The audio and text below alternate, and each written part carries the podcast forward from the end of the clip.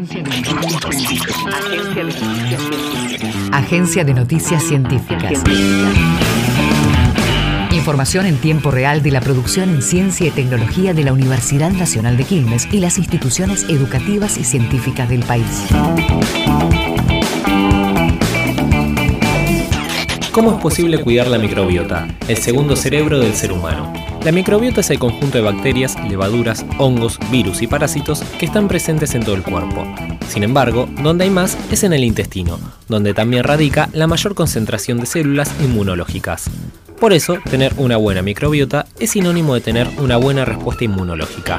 Al igual que en el cerebro, en el intestino también hay neuronas que median en muchas de las emociones porque conectan ambas partes.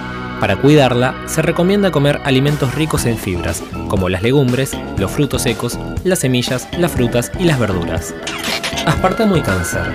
¿Qué señalan las últimas evidencias científicas al respecto?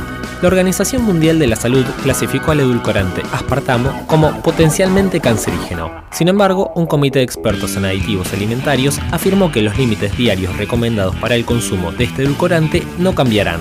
El aspartamo es 200 veces más dulce que el azúcar y se usa en más de 6.000 productos en todo el mundo, incluidas bebidas dietéticas, golosinas, pasta de dientes y suplementos vitamínicos. Un nuevo estudio científico confirma que la dieta vegana es mejor para el planeta. Científicos de Oxford relacionaron hábitos alimenticios con impacto ambiental.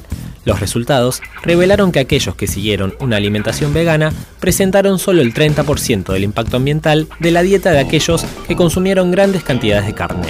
Incluso en su versión menos sostenible, la dieta vegana sigue siendo más respetuosa con el ambiente que la dieta carnívora más sostenible.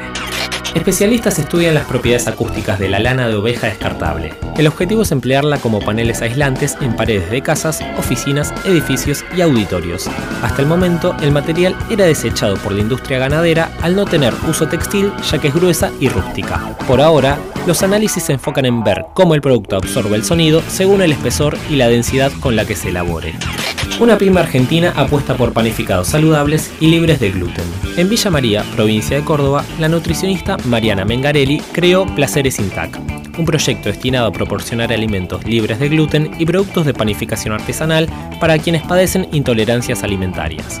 En este sentido, la empresa cordobesa fabrica alfajores, galletitas dulces, budines, cupcakes, pastas frolas, medialunas, tartas dulces con frutas, panes, prepisas y bizcochitos.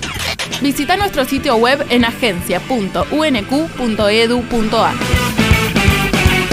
Universidad Nacional de Quilmes.